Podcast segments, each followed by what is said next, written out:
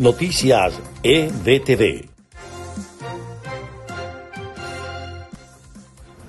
Este es el resumen de noticias EBTV en podcast. A continuación, las informaciones del día jueves 8 de octubre. Les estaremos acompañando Freddy Machado y Susana Pérez. Comenzamos. El gobierno encargado de Venezuela hizo un llamado a los ciudadanos a ejercer la mayoría en las calles y respaldar la consulta popular. Así lo destacó el mandatario Juan Guaidó en un acto de acción democrática sobre el rechazo al fraude del 6 de diciembre. La embajadora de la Unión Europea en Caracas, Isabel Brilante Pedrosa, se reunió el miércoles con el canciller del régimen, Jorge Arreaza. Sin embargo, para sorpresa de la diplomática, al encuentro asistió también Tarek William Saab, fiscal general de la dictadura, quien está sancionado por el bloque. Defensores de derechos humanos en Venezuela advierten que la resolución de la Organización de Naciones Unidas sobre el país permite crear una comisión de investigación internacional para tomar acciones concretas contra quienes cometieron los abusos documentados por la Organización de Naciones Unidas. En Venezuela crecen las dudas de los especialistas ante los riesgos de la experimentación en ciudadanos del país con la vacuna Sputnik V desarrollada por Rusia. Expertos alertan sobre la peligrosidad de estos experimentos.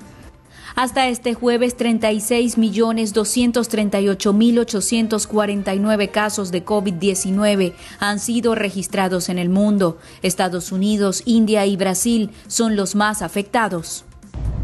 Y en notas de Estados Unidos, la administración Trump anuncia recompensa de 5 millones de dólares por la captura de Samar López Bello, quien ha sido señalado como testaferro de Tarek El Aizami, actual ministro del régimen y presidente de PDVSA, la estatal petrolera venezolana.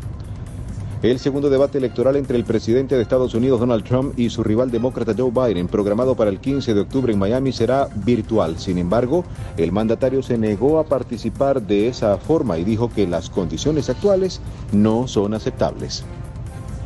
A una semana para que abran los colegios electorales en Texas, varios pleitos judiciales amenazan con cambiar las reglas del sufragio a última hora en un estado donde la contienda presidencial está muy reñida. El presidente de Estados Unidos, Donald Trump, calificó de cura contra el COVID-19 el tratamiento que él viene recibiendo desde que se supo que el pasado viernes había dado positivo por el nuevo coronavirus.